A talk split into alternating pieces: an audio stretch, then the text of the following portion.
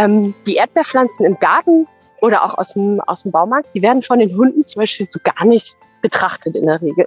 Sobald du mit dem Hund aber in den Wald fährst und dort ungespritzte, unbehandelte Wilderdbeeren sind, sind die sofort weggenascht. Rede ich genauso wie der Dr. Markus Strauß da immer von diesen wilden Triumphiraten. Das ist für mich, sind für mich drei Pflanzen, das sind die Einsteigerpflanzen. Da haben wir einmal den Giersch, die Brennnessel und den Löwenzahn. Also mhm. selbst die Brennnessel, die würde jeder blind im Schlaf erkennen, weil man sie spürt. Den Löwenzahn hat eigentlich auch jeder schon mal gesehen, ähm, als Kind in jeglicher Art und Form. Ähm, als Pusteblume, also den erkennt eigentlich auch jeder. Und Giersch hat eigentlich auch jeder in seinem Garten und flucht eigentlich nur drüber.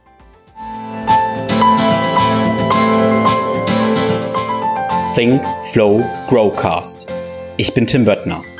Begleite mich auf einer Reise zu einem ganzheitlichen Verständnis von Bewegung, Gesundheit, Fitness und einem guten Leben. Werde der Experte für deinen Körper und Geist mit Wissenschaft, Biohacking und Leidenschaft, kombiniert mit der Weisheit unserer Vorfahren und der Natur. Ein Podcast mit Tiefgang.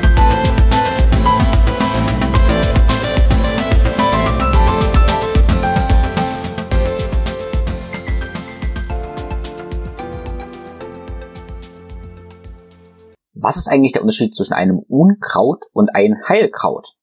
Manchmal gibt es da gar keinen, weil beispielsweise ärgerst du dich, dass Löwenzahn irgendwelche Fugen kaputt macht oder Brennnessel alles Mögliche überwuchert. Aber diese wilden Pflänzchen haben eine großartige Wirkung auf unsere Gesundheit.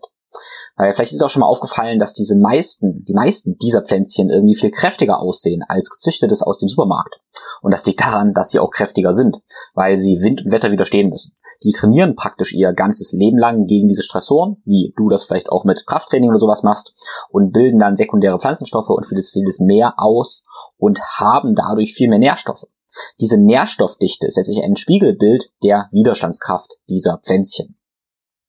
In diesem Podcast spreche ich mit Diplom-Kräuterpädagogin und Krautfrau Engel Jenny Brecht darüber, wie du Wildpflanzen sicher erkennen kannst, also sprich diese essbaren Arten und auch die nicht essbaren Arten, welche Inhaltsstoffe die Pflanzen haben und wie die Wirkung auf unseren Organismus ist, wie die Verfügbarkeit der unterschiedlichen Pflanzen und Pflanzenteile im Frühjahr und im Winter sich verhält und wie du letztendlich diese essbaren Wildpflanzen verwenden kannst und in der Küche zubereiten kannst. Ich möchte also, dass du einen Guide bekommst und nach diesem Podcast motiviert bist, loszulegen und die Tools und Taktiken hast, um die ersten Pflänzchen sicher zu sammeln und zuzubereiten. Bevor es so richtig losgeht, freue ich mich, dir mitteilen zu dürfen, dass ich ein neues Workshop-Datum für meinen Besser Bewegen Integrative Movement Workshop habe. Ziel des Zwei-Tages-Workshops ist, dass du die Prinzipien von guter Bewegung verstehst und dich danach besser bewegen kannst durch den Alltag, den Sport oder was auch immer du machen möchtest. Es wird einen Workshop in Berlin geben am 7. und 8. Mai. Andere Daten, die auch schon ganz feststehen, ist am 9. und 10. April in Weinheim bei Mannheim und am 9. und 10. Juli in München. Du kannst dich über www.thinkflowgrow.com anmelden. Außerdem möchte ich dir gerne noch von meinem YouTube-Kanal erzählen. Ich habe seit paar Jahren schon einen YouTube-Kanal, aber das war bis jetzt einfach ein ja, relativ unstrukturierter Speicherort von Videos für Klienten, noch ganz viel nicht gelisteten Videos. Ich habe mich dazu entschieden, YouTube etwas aufzupolieren und ja, ausführlicher zu nutzen und werde dir jetzt jede Woche ein neues Video hochladen. Also abonniere sehr, sehr gern meinen Kanal. Und warum habe ich mich dazu entschieden? Ich habe jetzt endlich festgestellt, dass das äh, Problem bei sozialen Medien wie Instagram beispielsweise ist, dass man Inhalte teilt und die dann mehr oder weniger weg sind. Kaum jemand schaut sich ein Profil an und schaut dann ja ein Jahr zurück und kann da wieder Inhalte suchen. Das Schöne an YouTube ist, dass ich Inhalte kategorisieren kann und letztendlich die Videos und Inhalte nicht wirklich alt werden. Man kann auch sehr, sehr alte Videos wieder angucken, sich dann durch ganze Kanäle durcharbeiten und damit ist der Content einfach viel, viel langlebiger. Das gefällt mir sehr gut. Andererseits kann ich durch während der Videos besser zeigen, besser sprechen, als man mit ein paar Zeilen auf Instagram oder Facebook oder was auch immer ähm, projizieren kann. Genau. In diesem Sinne, schau dir sehr gerne meinen YouTube-Kanal an, der langsam strukturiert wachsen wird. Nun aber ohne viele weitere Worte, viel Spaß mit Jenny Engelbrecht. Ich freue mich heute auf ein sehr naturverbundenes Thema und es geht um Wildpflanzen und Wildkräuter. Und ich hätte davor nicht gedacht, dass es sowas gibt, aber mein Gast heute ist tatsächlich Diplom-Kräuterpädagogin und macht auch gerade noch eine Ausbildung als Coach für essbare Wildpflanzen. Und in diesem Sinne möchte ich in das Thema Wildpflanzen heute mit dir einsteigen und klären, okay, wo kommt das Ganze her? Ist es was Neues oder gibt es vielleicht schon länger? Was sind Inhaltsstoffe, Indikationen und vor allem, wie können wir damit anfangen? Ich sag mal, ohne uns zu vergiften, ähm, better safe than sorry und was können wir in der Küche damit anstellen und vor allem verstehen, warum und natürlich, wie kommen wir dann ins Handeln. Also, mein heutiger Gast ist Jenny Engelbrecht, die sich auf Instagram auch Krautfrau nennt. Das erstmal herzlich willkommen, Jenny. Hallo Tim, guten Morgen. Ja, ich habe dich kennengelernt und deine Augen funkeln und leuchten, wenn du über Wildkräuter, Wildpflanzen sprichst. Was ist es denn, was deine Augen da zum, zum Leuchten bringt? Ja, genau. Das, äh, die äh, Kräuter und auch gerade die essbaren Wildpflanzen, ähm, das ist genau meine Leidenschaft. Damit beschäftige ich mich ganz viel im Alltag und versuche auch Menschen ähm, ein bisschen wieder in die Natur zu reintegrieren, um unsere Wurzeln da vielleicht wieder ein bisschen gerade in dieser schnelllebigen Zeit ähm, ein bisschen wieder in die Erde auszustrecken das bringt meine Augen zum Funkeln, wenn ich ganz viele tolle Menschen ähm, von diesem wunderbaren Thema ähm, überzeugen kann und auch einfach mitnehmen kann an der Stelle. Sehr schön. Ja, und bevor wir dann direkt reinsteigen, müssen wir erstmal klären, was ist es denn für ein Thema? Also was sind Wildpflanzen, Wildkräuter und was ist auch der Unterschied zwischen Wildkräuter und Wildpflanzen? Ja, worum geht's? Ähm, Kräuter in der ersten Linie ähm, können natürlich auch gezüchtete Formen sein. Also mein ähm, Spezialgebiet an der Stelle, nenne ich es einfach mal, sind tatsächlich essbare Wildpflanzen. Also viele ähm, gehen immer davon aus, dass wir nur ein bisschen Basilikum, Majoran und Thymian und so eine Geschichten halt auf unsere Teller hauen können. Aber ähm, das ganze Thema beinhaltet noch ganz viel mehr. Also tatsächlich essbare Wildpflanzen, da gehen wir über Wurzelkunde bis hin ähm, zu essbaren Blättern und verwertbaren Teilen von Bäumen. Ähm, also wirklich einmal quer durch die Natur durch und beschränken uns nicht nur ähm, da auf die Kräuter. Da ist auch nochmal eine ganz strikte Trennung vorzunehmen. Da geht es nicht auf die Heilbeziehungen. Natürlich haben diese, diese tollen äh, Naturprodukte auch eine gewisse Heilwirkung. Das steht bei mir jetzt ähm, nicht im Vordergrund. Das ist ein super Nebeneffekt. Ähm, aber da geht es halt darum, die Natur im ganzheitlichen für uns zu benutzen und da auch einfach wieder in, in, in dieses gemeinsame Leben auch nach den Jahreszeiten mit der Natur äh, hinzuzukommen wieder.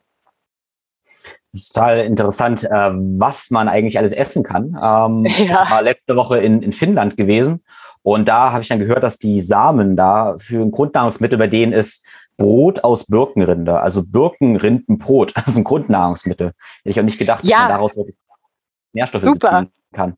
Ja, wirkt antiseptisch. Äh, Gerade Birke, das ist so, wenn man sich damit mal ein bisschen beschäftigt, auch Aufbewahrungsmittel, das ist jetzt nur so, by the way, Aufbewahrungsmittel, ähm, gerade in den nordischen Ländern ähm, werden äh, zum Beispiel Rindenaufbewahrungsdosen, also für Brot, für Lebensmittel, weil das ähm, antibakteriell wirkt. Also ähm, da ist nicht mal so eben mit Tupperdose, sondern da nimmt man die gute Birkendose und die wirkt genauso gut. Und das ist natürlich, was wir mit unseren ähm, ja, unseren ökologischen Fußstapfen da bezeugt, natürlich ähm, Gold wert. Ne? Das muss man an der Stelle sagen.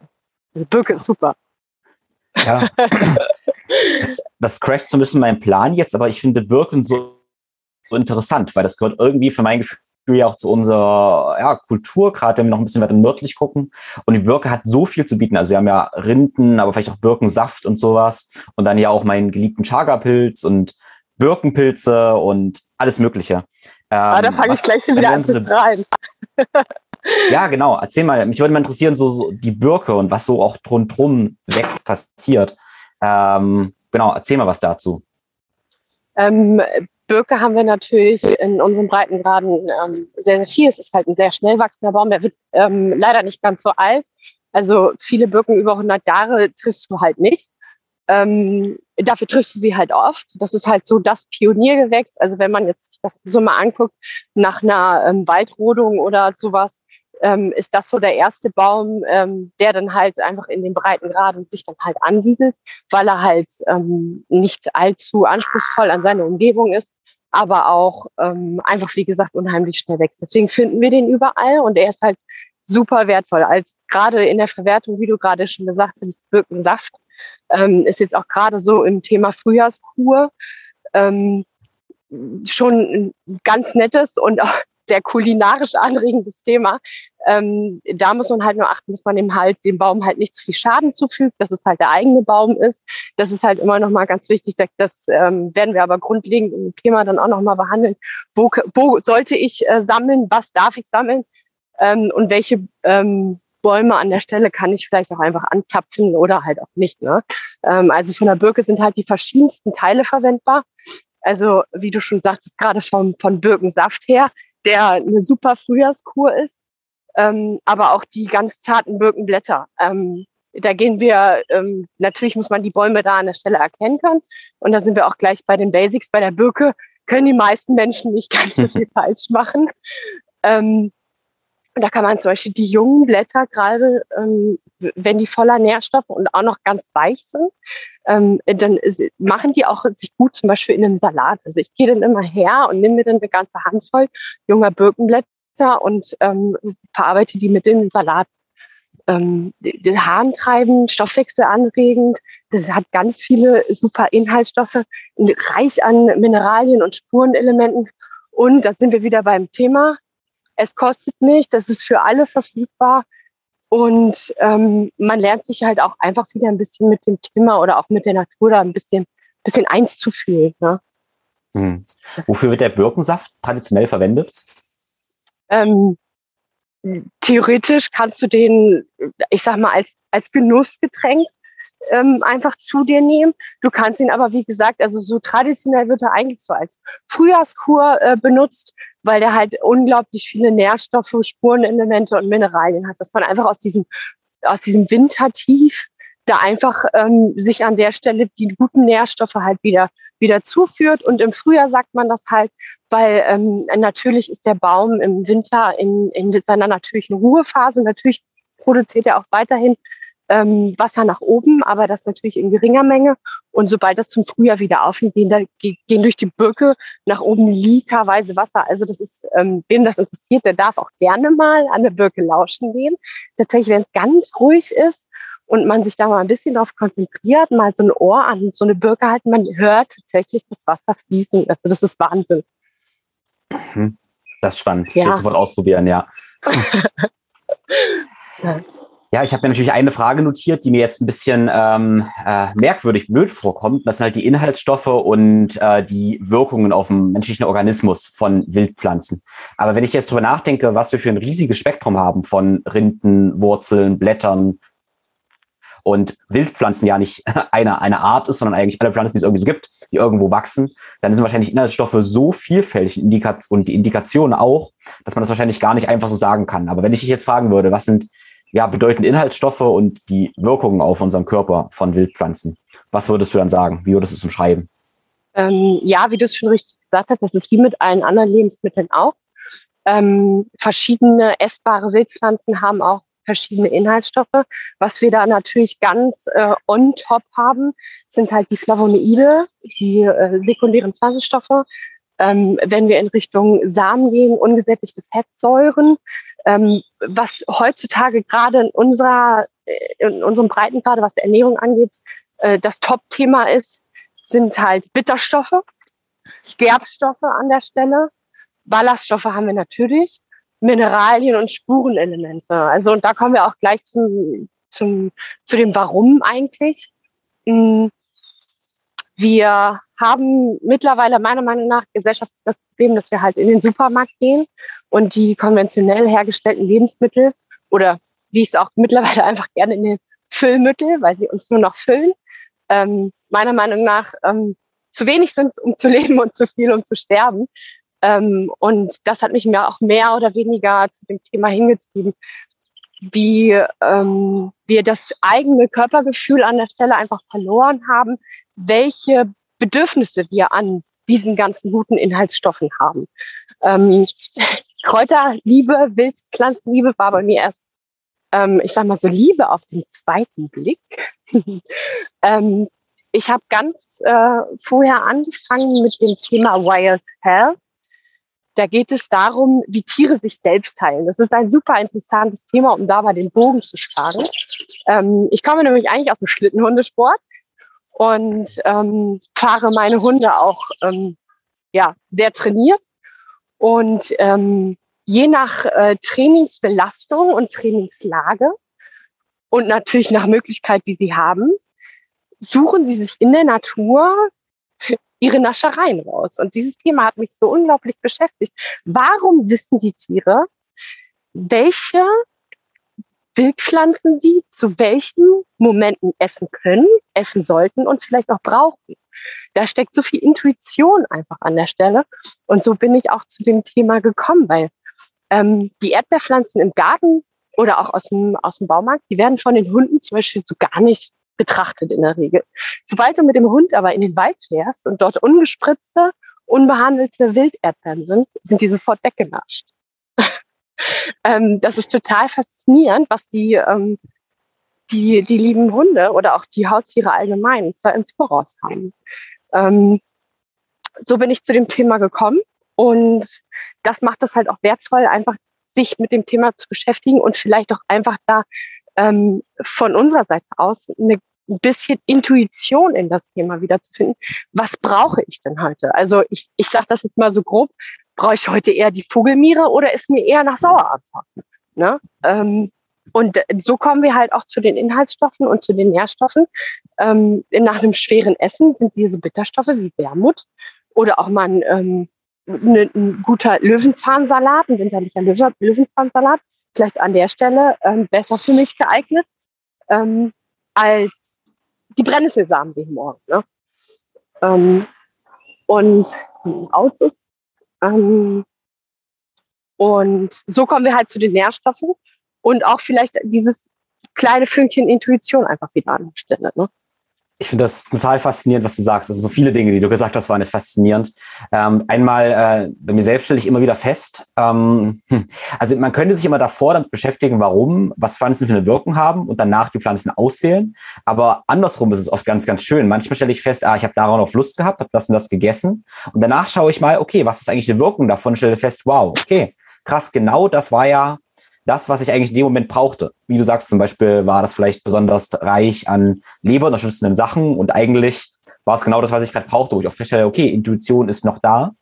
Und ich stelle halt auch fest, wenn wir zu viel industriell verarbeitete Lebensmittel essen, geht die Intuition flöten. Also ich glaube, weil irgendwie sind wir doch vertratet, dass Zucker und Fett halt geil ist und wenn wir das ständig essen, hochverarbeitete Lebensmittel, ist die Intuition weg. Und ich denke, wir können das auch wieder erlangen, wie du gesagt hast, wenn wir uns halt mehr mit der Natur verbinden und viele Wildpflanzen ja, essen und da in uns reinspüren, wie die, wie die Hunde das letztendlich auch machen. Das ist ein wunderschöner ja, das, Gedanke.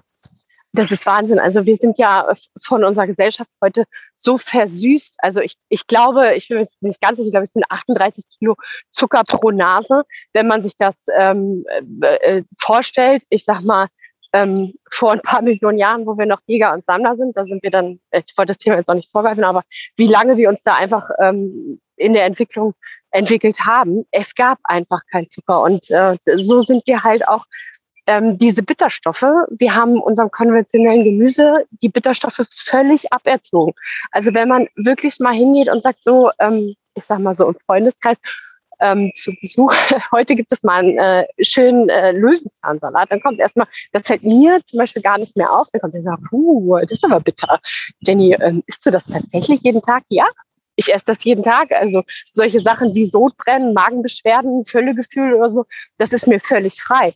Aber ich muss dazu sagen, ähm, wenn man den Zustand nicht kennt, wie es sein könnte vom Körpergefühl her, dann weiß man auch nicht, was man vermisst. Ich habe das natürlich auch nicht mein Leben lang gemacht. Wie gesagt, das kam Step by Step. Ähm, und jetzt weiß ich aber auch, was das mir an Lebensqualität gibt, einfach an der Stelle. Ne? Was für Wehwehchen, also Alltagswehwehchen, einfach überhaupt gar keine Rede mehr sind. Ne, also über Kopfschmerzen zu Hautproblemen. Ich war so der Kandidat für, für ständige Blasenentzündungen und, und, und, und, und. Das ist ähm, vom, vom Säurebasenhaushalt, das ist den meisten so ein Begriff, ist das absolut basisch. Also man kommt da, wenn man wirklich den Zucker reduziert, da ähm, einiges an ähm, oder auch wenig, ich sage Step by Step, ähm, einfach mal Wildpflanzen versucht in seinen Alltag zu integrieren, kommt man ähm, vom, vom Körper auch super schnell einfach in diesen basischen Bereich. Und dann wird man auch ganz schnell feststellen, was das an Leistungsqualität, ähm, aber auch, ich sag mal, äh, an Hürdenleistung auch bringt. Also das ist da halt tatsächlich nicht zu unterschätzen, ähm, wie, wie, wie man da einfach nochmal direkt zur Rakete danach wird. Ne? Das kann Absolut. man so sagen. Das kann ich mir absolut vorstellen. Äh, ich hatte jetzt ähm, interessantes ähm, oder Erfahrungen, die man immer wieder gemacht oder ich immer wieder mache, ist äh, tatsächlich, äh, wie man, man gewöhnt sich an diese Bitterstoffe so stark. Und ich habe das neulich gehabt. Ich habe mir einen kleinen Smoothie gemacht, auch mit, mit Grapefruit und Sellerie. Also relativ bitter war das Ganze, relativ bitter. Und ähm, ich habe einen Schluck genommen und es war trotzdem, es war glaube ich noch ein halber Apfel drin. Ich habe das als semi-bitter empfunden, noch als leicht süß. Und dann habe ich zwischendurch ein Stück Schokolade gegessen und den Smoothie weitergetrunken. Und plötzlich nach dem Stück Schokolade war dieser Smoothie für mich super, super bitter. Also tatsächlich eher unangenehm. Verrückt, wie dieses kleine Stück Schokolade mit Zucker sofort mein Empfinden von dem Smoothie verändert hat. Also nur durch das kleine Stück Schokolade habe ich den Smoothie plötzlich als gar nicht mehr süß empfunden, wo er drei Sekunden davor süß war. Und das zeigt, wie schnell wir eigentlich unser System resetten können und wie schnell wir uns eigentlich auch abhängig machen von, von wie unser System da hochfährt. Ja, ja genau. Also das muss ich halt auch feststellen. Also ähm, die, auch dieser, dieser komplette Heißhunger nach dem Essen, wovon die meisten ähm, immer sprechen, das ist halt, wenn du dir genügend Bitterstoffe einfach an der Stelle halt zuführst, ähm, dann kommst du auch gar nicht in diesen, in dieses wahnsinnige ähm, Süßloch rein, dass du jetzt nach jeder Mahlzeit da dein Süßkram den nicht reinschaufeln musst. Das brauchst du einfach nicht mehr weil der Körper einfach nicht mehr danach verlangt. Und ich würde sogar, du hast es auch, du hast es so schön gesagt, ähm, dass wir ja irgendwie unterernährt sind, obwohl wir so viel essen. Und ich würde sogar behaupten, Wildpflanzen und Wildkräuter sind auch gut zum Abnehmen. Ich denke, das Motiv ja irgendwie von vielen, weil wir eigentlich mehr Nährstoffe kriegen. Und ich denke, ganz oft essen wir zu viel verarbeitete Lebensmittel, ja. weil wir halt nicht genug Nährstoffe kriegen. Also wir kriegen so viele Kalorien und verhungern praktisch mit beim Überfressen. Und ich denke, das ist ein ganz großer Punkt, warum man wirklich auch sagen kann, okay, wenn ich ein Wildpflanzen esse, dann nehme ich auch ab, weil ich einfach weniger Nahrung brauche, weil ich mehr Nährstoffe bekomme. Ist das auch deine Erfahrung? Ja, genau. Ähm, also da gab es ja mal, ähm, ich müsste jetzt lügen, ich war, ich meine, es war der Ernährungskompass, dieses ähm, Experiment mit den Heuschrecken. Da ging es um Proteinbedarf. Also sobald der Proteinbedarf gedeckt war von diesen Heuschrecken, hörten sie auf zu essen. Ähm, und ja, da gebe ich dir völlig recht. Ähm, die, die Masse ist das nicht mehr. Ähm, der Körper weiß schon ganz genau, und natürlich auch sobald das Essen im, im, im Magen-Darm angekommen ist, werden die Inhaltsstoffe ja direkt auf, aufges aufgespalten. Und ähm, dann holt er sich A, genau das, was er braucht, und der Rest ähm, geht dann einfach weiter seinen Weg. Und wenn nicht, hört dieses Verlangen ja auch nicht auf. Das ist ja der natürlichste Vorgang überhaupt an der Stelle, weil sonst äh, würden wir nicht in der Qualität leben können, wie wir es einfach tun. Aber wenn man jetzt einfach mal anguckt, ähm, zum Beispiel Vogelmiere hat doppelt so viel Eisen wie ein, her ein konventionell verarbeiteter oder hergestellter ähm, Kopfsalat. Ähm, natürlich, also kann man körbeweise essbare Wildpflanzen ähm, aus der Natur schöpfen und das ist zu manchen Jahreszeiten ähm, auch sicherlich sinnvoll oder je nach Verarbeitung, was man damit machen möchte, auch gut. Aber grundsätzlich ähm, reden wir da nur von Hände voll. Und äh, sobald dieser Nährstoffbedarf gedeckt ist, gibt es für den Körper auch ja keinen Grund mehr. Warum sollte er denn weiter sammeln? Warum sollte er weiter suchen? Da steht ja einfach die Regeneration dann auch irgendwann im Vordergrund, nachdem der Nährstoffbedarf gedeckt ist, da in die Regeneration reinzukommen. Also gerade alle, die, ähm, ich sag mal, körperlich ein bisschen aktiv sind, ähm, essen, trainieren, schlafen. Ne? Also das, das sind so die, sind so die Basics. Ne? Und warum sollte der Körper so ökonomisch, wie er halt einfach fährt, darüber hinaus noch erstmal mehr verlangen?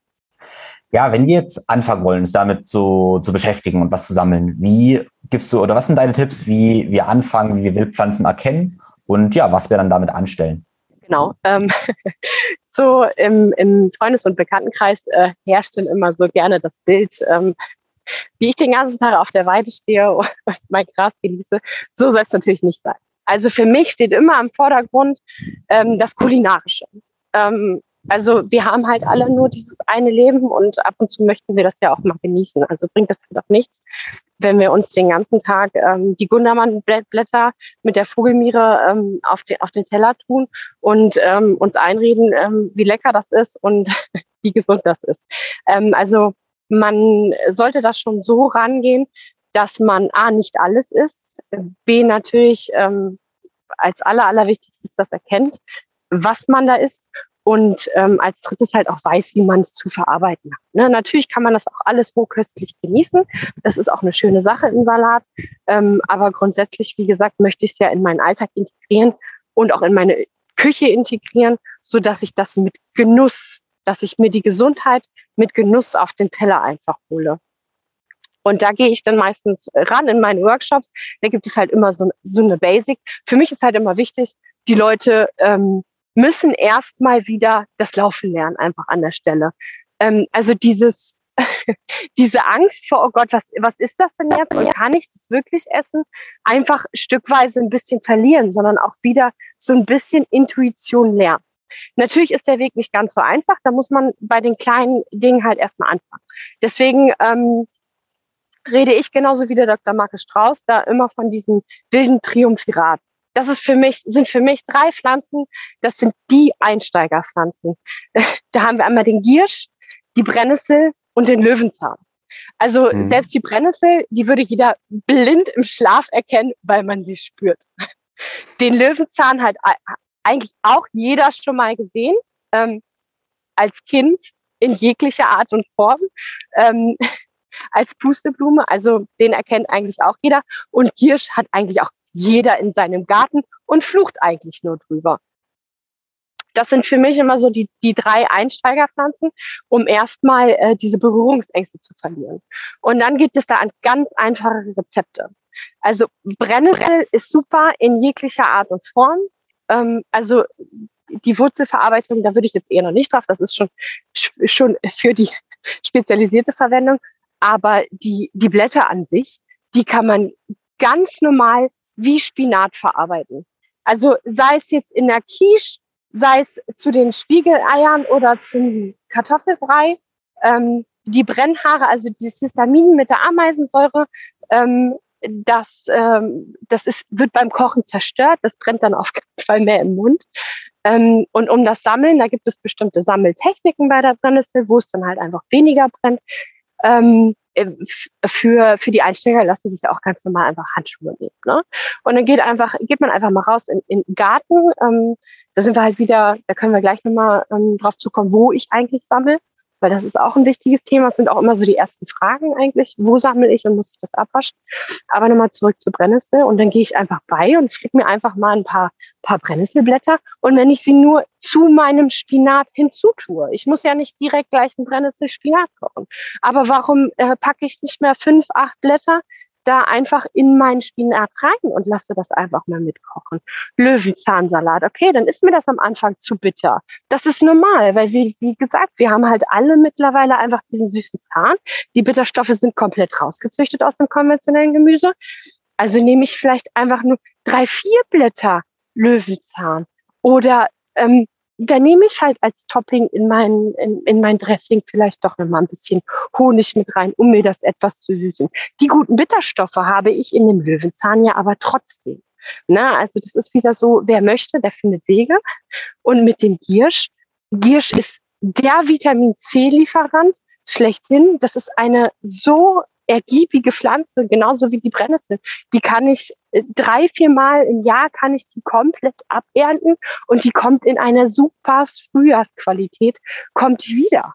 Ähm, da kann ich, äh, also Giersch kann man in jeglicher Art und, und Weise ähm, verarbeiten. Das kannst du als Pesto benutzen. Das kannst du als Brotaufstrich benutzen. Du kannst einen Kräutercocktails machen.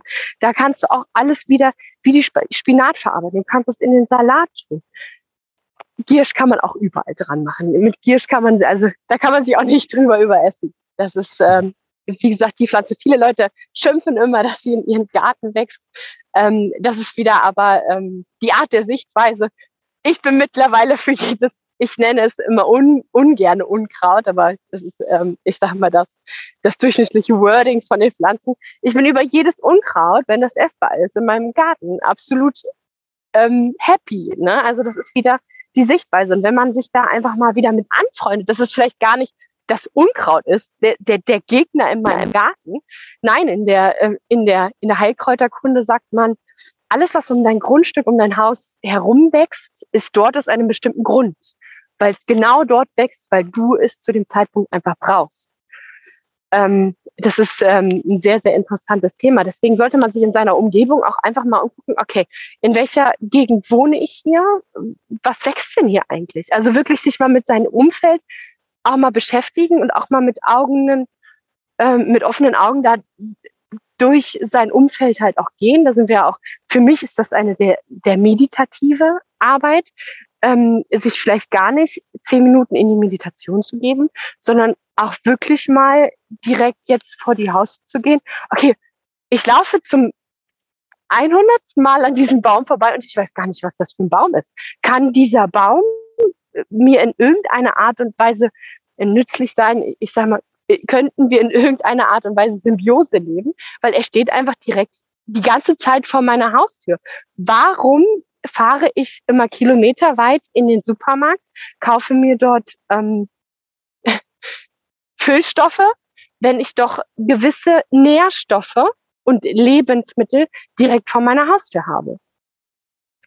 Ähm, und so ist das mit Brennnessel, Gierschen, Löwenzahn auch. Und ähm, wenn man erstmal den Einstieg da gefunden hat und vielleicht auch diese, diese natürliche Berührungsangst, die uns einfach seit, seit Kind auf ähm, da eingetrichtert wird mit fasst das nicht an und steckt bloß keine Beeren in den Mund, was ja generell richtig ist. Also man soll nur das essen, was man wirklich tausendprozentig erkennt. Aber warum ähm, kann man nicht mal anfangen, damit zu experimentieren? Warum riecht man nicht mal an? Warum geht man nicht mal bei und zerreibt das äh, zwischen den Fingern? Und und guckt einfach mal, ist das, wäre das mein Genuss? Riecht das vielleicht direkt essbar oder nicht? Also da sind wir bei Giersch. Giersch, äh, das ist petersilienartig. Also das riecht man sofort, sobald man äh, die jungen frischen Blätter da abzupft. Da läuft einem theoretisch sofort das Wasser im Mund zusammen. Ne? Und da sind wir wieder, wie lerne ich Intuition, wie komme ich dazu ran? Ne? Also für mich ist das halt ähm, es gibt sowas wie, ähm, das, da, da werden verschiedene Projekte ins Leben gerufen, ähm, Parks für essbare Wildpflanzen. Ne? Also theoretisch wäre das schon irgendwann möglich. Und das hat, ähm, das, das rufen viele Leute mittlerweile ins Leben, dass man ähm, vielleicht nicht direkt neben dem Supermarkt, das wäre so eine Wunschvorstellung, aber in greifbarer Nähe in Städten ähm, und auch aber auch ländlich ähm, Parks für essbare Wildpflanzen schafft. Warum geht man nicht äh, vor seinem äh, Wocheneinkauf im Supermarkt oder auf den Wochenmarkt einfach mal in so einen Park für essbare Wildpflanzen und kommt damit mit seinen Tupperdosen oder Netzen voll mit Pflanzen raus? Ähm, warum, warum geben wir so viel unheimlich viel Geld im Supermarkt aus für diese Füllmittel, wenn wir es doch direkt vor der Haustür haben? Und in meinen ähm, Basisworkshops versuche ich halt dieses Basiswissen zu vermitteln. Und ähm, da geht es dann vielleicht nochmal über. Normalerweise sind für, für, für die Anfänger ähm, fünf bis sechs Pflanzen, die sie sicher erkennen und die sie auch kulinarisch lecker in der Küche zubereiten können, immer ein sehr, sehr guter Einstand. Also witzig, ähm, man sagt ja zu Kindern oft, mit Essen spielt man nicht. Und es ist meiner Meinung nach was ganz, ganz Schlimmes, das zu sagen. Weil es ist ganz witzig, dass du jetzt ja eigentlich, oder wir sagen zu Erwachsenen ist wieder, okay, nimm das mal in die Hand und spiele mit Essen. Ähm, nachdem wir es unseren Kindern gesagt haben, spiel nicht mit Essen. Ähm, genau, aber genau, wir sollten ja mit Essen spielen eigentlich, um ja genau diese Verbindung irgendwie herzustellen, Textur zu spüren, zu merken, okay, ja. wollen wir das, wollen wir das nicht, um die Intuition zu entwickeln. Also ja, ganz, ganz schlimm, denke ich, Kindern zu sagen, mit Essen spielt man nicht. Ähm, genau, und Brennnessel finde ich auch ähm, und auch die gerade die Brennnesselwurzel. Ähm, das ist zum Beispiel auch gerade äh, ja für für Männer, was hat DAT hat das viel damit zu tun. Eine sehr sehr interessante genau. Geschichte, die allerdings nicht so einfach ist äh, zuzubereiten. Aber jetzt für die für die Fortgeschrittenen, wie hast du Brennnesselwurzel schon mal mh, hm, eingelegt oder als Pulver verarbeitet oder wie auch immer oder was? Genau.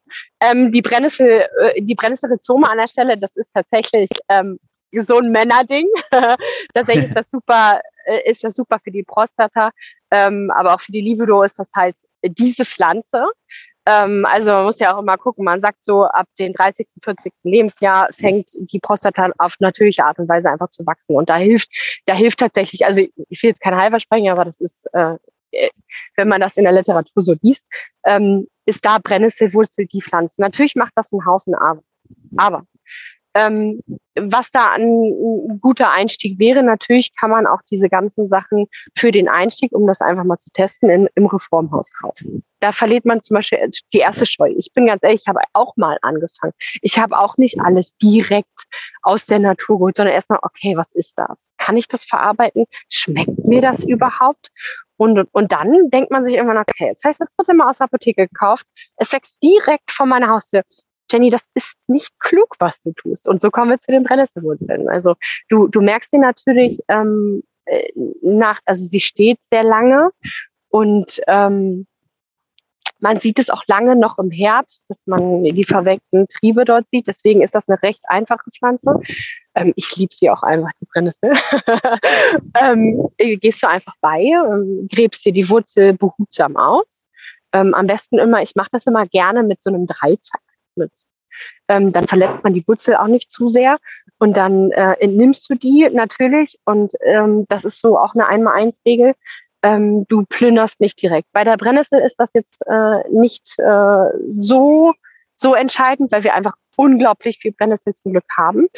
Aber für alle anderen Pflanzen ähm, sagt man 80-20. Also 20 Prozent Pflanze entnehmen und 80 Prozent stehen lassen. Das ist wichtig, weil ich möchte ja im nächsten Jahr auch noch was von der Pflanze haben. Und gerade wenn es um die Wurzel geht, sobald ich die Wurzel in der Regel von der Pflanze entferne, ist die Pflanze tot. Klar, logisch, ist die Wurzel. Deswegen ist das bei dem Wurzelthema, da müsste man dann an anderer Stelle vielleicht nochmal ein bisschen genauer eingehen, ähm, ist das halt mit Bedacht zu machen, gerade wenn es um Königskerze oder sowas geht, aber ich will jetzt nicht abdriften, ähm, immer nur 20 Prozent ähm, von dem Pflanzenteilen, die ich an diesem Fleck finde, halt entfernen. Die würde ich dann bei der Brennnessel entfernen.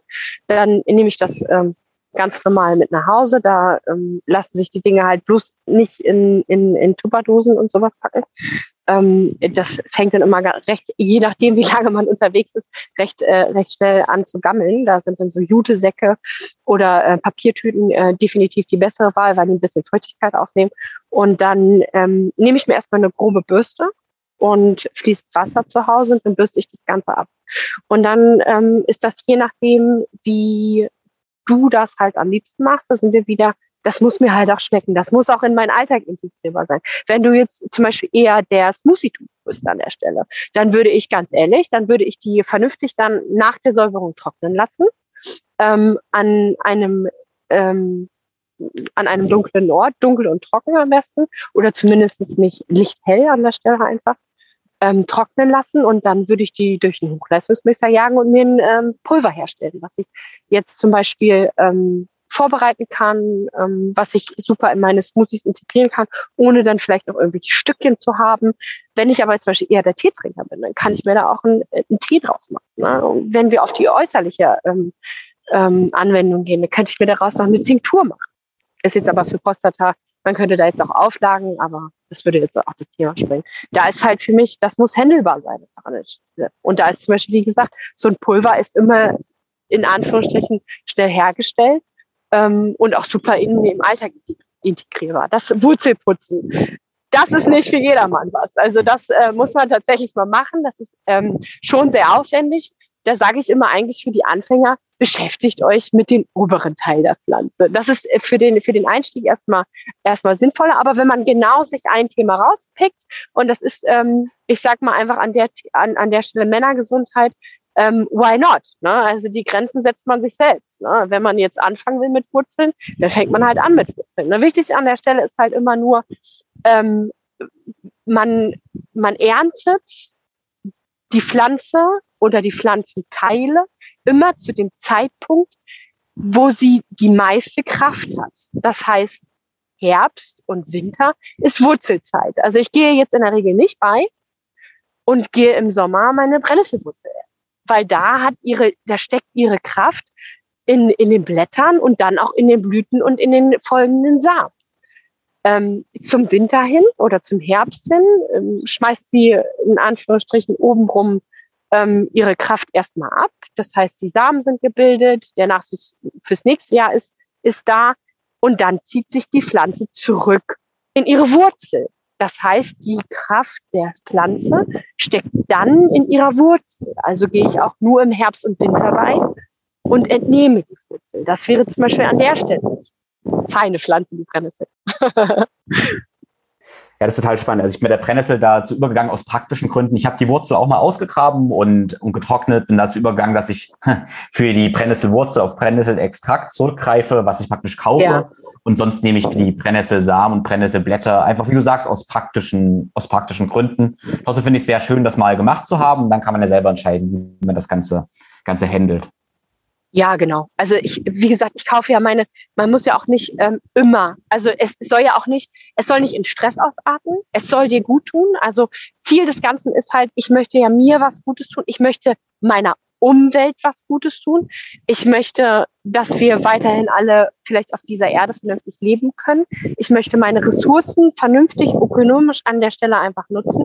Aber am Schluss sind wir auch alles nur Menschen. Und ich möchte nicht meinen kompletten Alltag, wir haben ja diese Luxusgüter mit, wir gehen einkaufen und alles ähm, geschaffen, um uns das Leben etwas einfacher zu machen. Ich, das ist halt, wie gesagt, Step by Step. Ich ähm, bin auch kein ähm, Selbstverpfleger da an der Stelle. Ähm, ich, wichtig ist die Integration, damit man einfach sich die Nährstoffe vielleicht rausfiltern kann, die man da einfach braucht, die wir im Supermarkt halt nicht mehr zur Verfügung bekommen. Ne? Und ähm, ne, ich könnte mir jetzt auch ähm, die Drachenfrucht aus allen Teilen der Welt bestellen oder ich bestelle mir halt einfach ähm, Wurzeln der Brennnessel, die vielleicht in Bioqualität hier in Deutschland wachsen. Also da ist ja überhaupt gar nichts Verwerfliches. Ja, du hast es schon, also wir hatten jetzt Giersch, Löwenzahn und Brennnessel und äh, genau, wenn der Podcast erscheint, ist wahrscheinlich ja etwa März, also Frühling beginnt so langsam. Was sind denn dann noch so Pflanzen, die du empfehlen würdest zu suchen? Ähm, da ist, zählt natürlich der Grundsatz. Ähm, theoretisch, wenn man weiß, dass sie essbar ist, ähm, dann kann man erstmal nach allem suchen gehen. Wichtig ist nur, und das ist wirklich 100 Prozent äh, zu, zu beachten an der Stelle, auch mit den, es gibt ja super tolle Erkennungs-App, Apps, ähm, die einem die, die Erkennung da an der Stelle ein bisschen leichter machen, die sich aber auch manchmal irren. Also wenn man eine Pflanze tausendprozentig in allen Entwicklungsstadien erkennen kann und weiß, dass sie essbar sind, kann man ähm, da erstmal zum Beispiel an Schafgabe rangehen. Schafgabe ist auch ähm, sehr unterschätzt ähm, in der heutigen Zeit. Viele schimpfen immer, dass sie im Rasen wächst. Ähm, ähm, Löwenzahn hatten wir, wie gesagt, schon. Dann äh, sollte ich vielleicht auch einfach mal meinen Blick hoch in die Bäume werfen. Die ganzen Triebe kommen neu. Ähm, die, die Tannen treiben aus. Daraus, daraus lässt sich super Oxymehle machen, aber auch die ganz feinen ähm, Fichtenspitzen. Äh, die kann man auch super in den Salat einfach äh, schneiden, sind voller ätherischer Öle. Ein Aufguss aus äh, Tannen, äh, aus, aus Tannenzweigen ist machbar. Also März ist jetzt, äh, da sprießt halt einfach fast alles. Ne? Ähm, die die äh, Blätterverarbeitung an der Stelle finde ich da zum Beispiel auch sehr, sehr interessant. Ähm, die Knospenverarbeitung, aber das, das, das würde jetzt auch völlig den Rahmen sprengen. Ähm, alle, aber, alle genau, Wege. Genau, aber ich muss Wege, kurz, kurz reinkrätschen.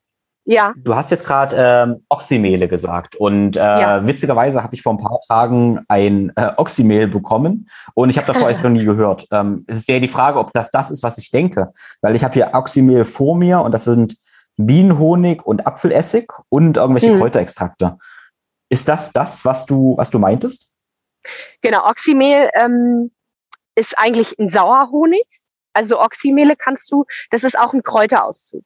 Ähm, du nimmst natürlich die super Inhaltsstoffe von, von einem ähm, nicht fermentierten, ähm, ähm, nicht pasteurisierten, Entschuldigung, nicht pasteurisierten ähm, Bio-Apfelessig in der Regel mhm. ähm, mit einem sehr, sehr guten Honig, vermischt dieses und äh, lässt Kräuter aussehen. Also ähm, ich mache das sehr, sehr gerne, ähm, weil du da auch nochmal die guten Inhaltsstoffe konservieren kannst an der Stelle. Wie gesagt, da sind wir wieder, die Pflanze hat zu bestimmten Jahreszeiten ihre Kraft an bestimmten Stellen. Ich möchte diese Kraft ja aber auch zum Beispiel gerne im Winter nutzen, gerade wenn ich nicht allzu viel ähm, im Auge des Betrachters zur Verfügung habe, möchte ich vielleicht mein Oxymehl mit ähm, dem guten Spitzwegerich, äh, je nachdem, was man halt kulinarisch macht. Oder ich zum Beispiel auch gerne Schlehe, die Schlehe aus dem Herbst beziehungsweise Winter, dann vielleicht auch nochmal als im Sommer genießen möchte. Dann äh, konserviere ich mir das halt diesen Essig. Das wirkt halt ähm, antibakteriell und lasse das halt drei bis vier Wochen in diesem Sauerhoniggemisch halt ausziehen. Danach kann man das abseihen. Ähm, für hartgesottene, ich lasse das da einfach immer alles drin. Ich lasse das da immer alles drinne, lasse das äh, drei bis vier Wochen in, in meinem Kühlschrank an einem kühlen, dunklen Ort ausziehen und ähm, dann schüttel ich mir das halt tagtäglich auf. Das lässt sich auch mit, mit also das, da sind niemanden irgendwelche Grenzen setzt. Theoretisch kann man da wirklich die Kräuter, die man halt haben möchte, ähm, da reinwerfen. Natürlich ist das auch geschmacklich, ist das halt immer so eine Frage. Ne? Aber da muss man sich halt einfach mal ein bisschen, bisschen durchtesten an der Stelle. Ähm, Hagebutte ist zum Beispiel auch ähm, ein absoluter Favorit ähm, in, in allen Gebieten, was essbare Wildpflanzen da angeht. Ein, ein Hagebutten-Oxymel kann ich nur empfehlen. Ähm, für die, für die etwas herberen Typen ist auch so ein Fichtennadel- oder Tannennadel-Oxymel eine super Geschichte mit diesen ganz ähm, ähm, mit den ganzen Knospen, die man einfach in dem Oxymehl da ausziehen lassen kann, ähm, mit, den, mit dem wertvollen Harz einfach an der Stelle, der die Pflanze ja selbst schützt. Also man holt sich ja in Anführungsstrichen den Selbstschutz der Pflanze in dieses Oxymehl. Na, also du musst dir das ungefähr so vorstellen. Ähm, jede Pflanze hat ja so einen eigenen Überlebenstrieb. Sie möchte, ähm, sie möchte gedeihen, sie möchte wachsen, sie möchte ihre Sonnenkollektoren jedes Jahr aufspannen, sie möchte sich vermehren. Das heißt, sie muss sich ja selbst schützen. Das heißt, sie hat ein, ein Immunsystem. Jede Pflanze hat ein Immunsystem. Sie hat einen Sonnenschutz und in der Regel tut sie auch irgendwas gegen Fressfeinde. Und dieses Immunsystem, das sind zum Beispiel diese, die, die Pflanzenstoffe in der, in der Pflanze, die sekundären Pflanzenstoffe, ähm, die Flavonoide und sowas, die schützen die Pflanze. Ätherische Öle. Insekten mögen in der Regel keine ätherischen Öle.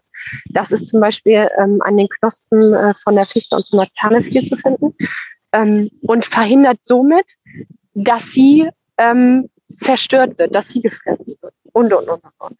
Und diese guten Inhaltsstoffe, die holen wir halt in unser Oxymehl, beziehungsweise wenn wir es rohköstlich essen, natürlich auch direkt in uns. Also wir essen sozusagen, stumpf gesagt, das Immunsystem der Pflanze und nutzen das für unser eigenes.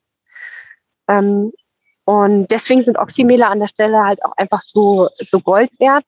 Da ähm, gibt es auch schon unheimlich viel gute Produkte halt zu kaufen.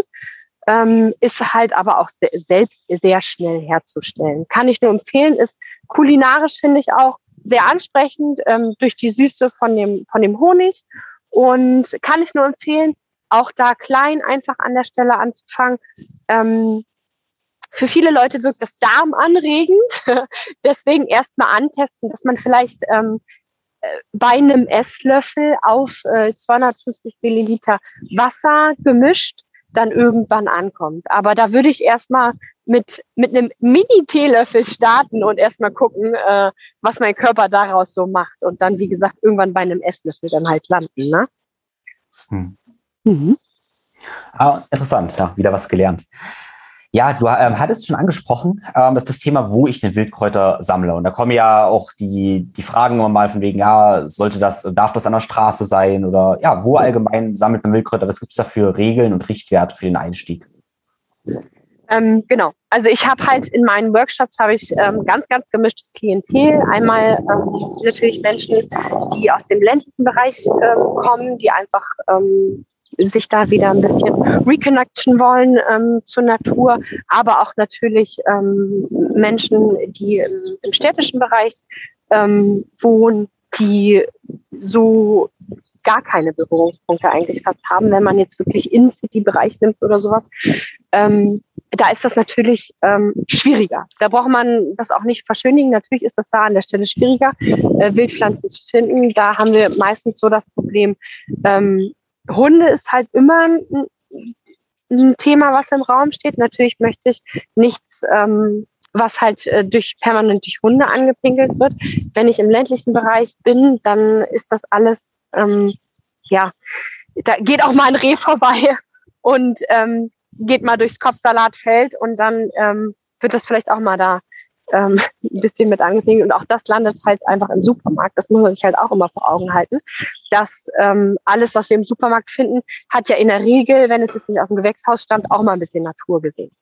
Ähm, aber nichtsdestotrotz möchte ich halt auch nichts essen, was permanent durch Hunde angepinkelt wird. Das wird durch Abwaschen halt auch nicht besser. Das ist halt so ein, so ein Thema. Also ähm, da kommen wir aber auch wieder zu den Bäumen und Sträuchern. Alles, was auf Baumhöhe und Sträucherhöhe ist, da haben wir das natürlich schon mal gar nicht. Ähm, da gehe ich, geh ich dem Thema halt völlig aus dem Weg. Deswegen ruhig mal den Blick heben, einfach an der Stelle. Ähm, es wächst nicht nur alles halt oben äh, nicht nur unten. Und dann sind wir natürlich auch ähm, in Straßennähe, würde ich das halt auch ähm, absolut vermeiden. Da geht es aber auch um den Gummiabrieb durch den Asphalt auf den, auf den Straßen. Ähm, das ist nicht zu unterschätzen, wie sehr das halt einfach auf den, auf den Pflanzen halt landet. Ähm, genauso wie die ähm, wie die ganze Geschichte mit den, mit den Aus, Auspuffgasen und sowas. Also an der Straße ist für mich halt schon so ein No-Go. Wer das halt in der, in der Stadt halt gerne möchte, da ist halt der Balkon halt einfach eine gute Wahl an der Stelle. Mhm. Je, also fast jede ähm, Wildpflanze lässt sich übrigens auch auf dem Balkon anziehen und züchten. Ähm, da sind äh, wieder keine Grenzen gesetzt. Ähm, und ansonsten gibt es halt auch schon ganz viele Parks mit ähm, mit, mit Verboten oder zumindest Anleihenpflichten. Wie gesagt, ich bin auch Hundefan, das soll es nicht an der Stelle halt heißen. Aber ähm, irgendwo muss man ja auch die freie Entfaltung da für jeden Einzelnen einfach äh, also belassen. Und dann kann man da halt auch in städtischen Parks ist das halt immer eine gute Möglichkeit.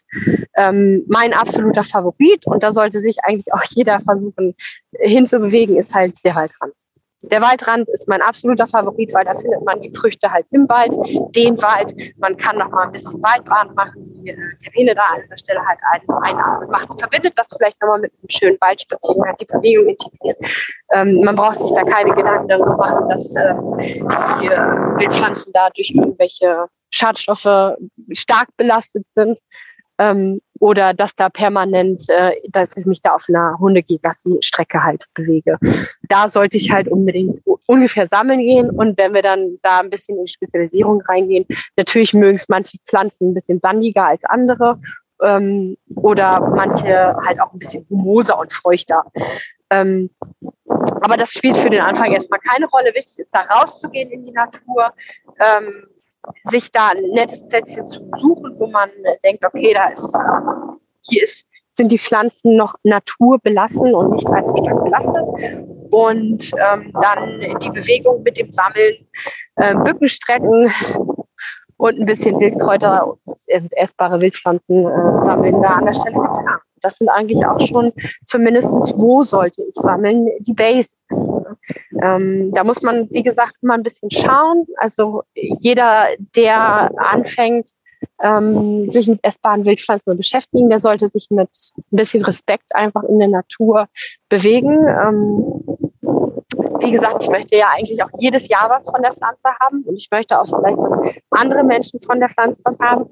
Aber auch was noch ein ganz großes Thema ist, sind einfach unsere Wildtiere. Ne? Also das ist die Nahrung unserer Wildtiere. Die können dann halt, wir haben immer zum Glück noch die Möglichkeit, in den Supermarkt zu gehen, um dort unsere, ähm, unser Obst und Gemüse zu kaufen. Das können unsere Wildtiere gerade im Winter halt nicht. Also da ist immer mit Bedacht, einfach zu sammeln und zu pflücken.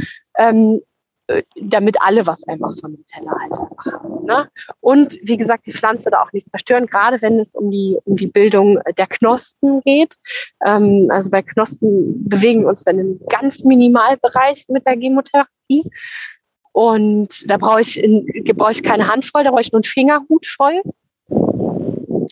Und ähm, ich überlege gerade noch mal, ja, und immer was für die, auch gerade was Blüten angeht, auch äh, an unsere Wildbienen halt einfach denken. Das sind so die Grundsätze. Das ist auch so, wenn wir, ich hatte jetzt auf meinem, auf meinem Account ganz, ganz viel über die Kätzchen. Ähm, es war jetzt Kätzchenzeit, die ist jetzt bei uns ist leider schon vorbei. Ähm, Haselkätzchen, Schwarzerlenkätzchen, habe ich ganz viel äh, Mehlverarbeitung und sowas halt gemacht für, für Brote, Muffins, ähm, Pizzateige habe ich damit gemacht ähm, da ist halt zu, zu beachten, dass zum Beispiel die Kätzchen ähm, die erste Nahrung für unsere Wildbienen halt einfach sind. Also ich kann da jetzt nicht wahllos durch die Gegend ähm, gehen und ähm, an jedem Strauch die Kätzchen ähm, absammeln, um dann tolles ähm, Wildmehl daraus zu produzieren und am Schluss habe ich davon nichts mehr, ähm, weil die Bienen halt da auch an Nahrung gefunden haben. Ne? Ähm, das sind so die Grundsätze. Aber eigentlich, ähm, wie gesagt, wenn man da ein bisschen mit Respekt durch die Natur geht, dann, dann erübrigt sich das eigentlich schon. Ja, sehr schön. Ich denke, das war bis hierhin erstmal eine sehr schöne Einführung. Äh, wenn jetzt jemand sagt, er möchte jetzt mal starten, auch dazu mehr lernen, hast du irgendwie Buchempfehlungen oder App-Empfehlungen? Und gut, ich weiß, du hast ja auch eigene Workshops. Genau, also ja, wie kann man, wie kann man starten? Genau. Ähm, also wichtig ist halt einfach an der Stelle die Apps, also da gibt es die Flora Incognita. Das ist eine super Erkennungs-App, aber ähm, da muss man halt immer sagen, äh, bitte verlasst euch nicht darauf. Also ihr solltet wirklich, ähm, man sollte da wirklich an der Stelle die Pflanze wirklich erkennen können. Das ist immer eine gute Hilfe, die, die, die App. Ähm, das Problem einfach an der Stelle bei Apps ist oder auch für einen selber, deswegen muss man auch durch die Jahreszeiten gehen, Pflanzen sehen zu bestimmten Entwicklungsstadien halt einfach anders aus. Und das macht für diese Apps halt immer nicht, nicht ganz so einfach, ähm, da wirklich immer eine 100% Aussage zu treffen. Das ist aber auf jeden Fall ein gutes Hilfsmittel einfach an der Stelle, genauso wie äh, gute Erkennungsbücher. Da kann ich nur, was wirklich keep it simple an der Stelle einfach ist, sind die, sind die ähm, ist die Le Lektüre von Dr. Markus Strauß ähm, über essbare Wildpflanzen. Ähm, die Erkennungsbücher vom Kosmos, auch gerade Knospenerkennungstafeln, ähm, die super laminiert sind, die kann man bei Wind und Wetter, kann man die mit rausnehmen. Ähm, die helfen auch einem immer. Aber was ich tatsächlich immer sage, sucht euch eine Krautfrau in der oder Krautmann in der Nähe. Ähm, das ist wirklich nur erstmal so dieses Laufen lernen. Ähm, es gibt unglaublich viele tolle Krautfrauen und Männer, die tolle Kräuterworkshops machen, die einem so die ersten Steps wirklich beibringen. Da geht man zwei, dreimal hin und dann ist man eigentlich auch schon angetriggert an der Stelle und fängt wirklich an, sich auch selbst weiterzubilden und auch da eine gewisse Community aufzubauen, auch einen Umkreis, wo man sich dann vielleicht mal austauschen kann. Ist das wirklich? Und dann geht man vielleicht noch mal hin, guckt sich das an. Ich sage, Wildpflanzen und Erkennung auf Bildern, Apps und Büchern ist alles möglich. Am Schluss sollte man sich aber, bevor man das ist, wirklich tausendprozentig, wie gesagt, sicher sein. Und da sind halt so eine, so eine Workshops gerade zu verschiedenen Jahreszeiten in den Ent verschiedenen Entwicklungsstadien der Pflanzen sind einfach das A und O und sind auch Gold wert. Also sollte man wahrscheinlich dann, ja, vielleicht jedes Vierteljahr mal so einen Workshop machen für ein Jahr und dann immer die Anwendung gehen, dann ist man ganz gut gewappnet. Ähm, genau, bietest du denn selber jetzt Workshops an? Wenn ja, wo findet man dich? Genau, ich selber biete auch Workshops an. Ich äh, richte mich da auch immer ein bisschen nach den Jahreszeiten und Themen. Ähm, der nächste Workshop ähm, wird jetzt zum Beispiel die fünf einfachsten essbaren Wildpflanzen im Frühling und der danach wird zum Beispiel so eine Detox-Kräutertour. Ähm, mich findet man im Raum Nienburg-Hannover. Ähm, da gebe ich meine Workshops und ähm, auf Instagram kann man mir da halt auch folgen und da sieht man halt immer, was ich, was ich kulinarisch äh, immer ein bisschen in der Küche zauber. Ähm, ja, so findet man mich. Cool. Ja, und der Instagram-Account finde ich persönlich sehr schön im Sinne von, dass es auch schön aussieht. Und das ist immer ganz, ganz wichtig, finde ich, dass es auch ja, ansprechend ist. Da macht es auch gleich ein bisschen, bisschen mehr Spaß. Dankeschön. Ja, also vielen Dank. Ich danke dir sehr für deine Zeit. Äh, war für mich persönlich jetzt sehr, sehr spannend, weil ich gerade was in dem Oxymel noch erfahren habe. Ja, meine Leidenschaft zu Birken. Also wunder, wunderbar. Vielen, vielen Dank fürs Zuhören. Ich hoffe, du konntest auch einiges mitnehmen und hast Motivation gesammelt, deine Reise auf der Suche nach Wildpflanzen zu starten. Was ich für mich jetzt mitgenommen habe und dir ans Herz lege, ist, suche dir erstmal ein, zwei, drei Pflänzchen raus, die du suchst und erweitere vielleicht bei jedem Gang dein Portfolio um ein oder zwei weitere Pflänzchen. Also überfordere dich nicht gleich. Was ich vor ein paar Jahren dann gemacht habe, war mir ein Buch zu kaufen. Ich habe das gerade vor mir, das heißt Essbare Wildpflanzen von Steffen Guido Fleischhauer. Und mit dem Buch bin ich losgezogen, habe praktisch Pflanzen bestimmt mir auch durchgelesen, okay, was können die Pflanzen, was für Wirkungsweisen, was für Inhaltsstoffe haben sie. Und wie gesagt, habe mit Folie dann langsam erweitert. Und ich denke, so bist du ganz gut ausgestattet. Ja, in diesem Sinne wünsche ich dir ganz viel Spaß mit Wildpflanzen im Frühjahr und ja, berichte mir gerne, was die Wildpflanzen mit deiner Gesundheit eigentlich machen, wie du dich dabei fühlst. Wie immer würde ich mich sehr freuen, wenn du das wichtigste Learning aus diesem Podcast in deiner Story auf Instagram teilst und mir eine Bewertung bei Apple und Spotify hinterlässt. Das hilft dem ganzen Algorithmus sehr, damit ich mit dem Podcast einfach noch mehr Menschen erreichen kann. Nun wünsche ich dir eine wunderschöne Woche. Alles Liebe, dein Tim.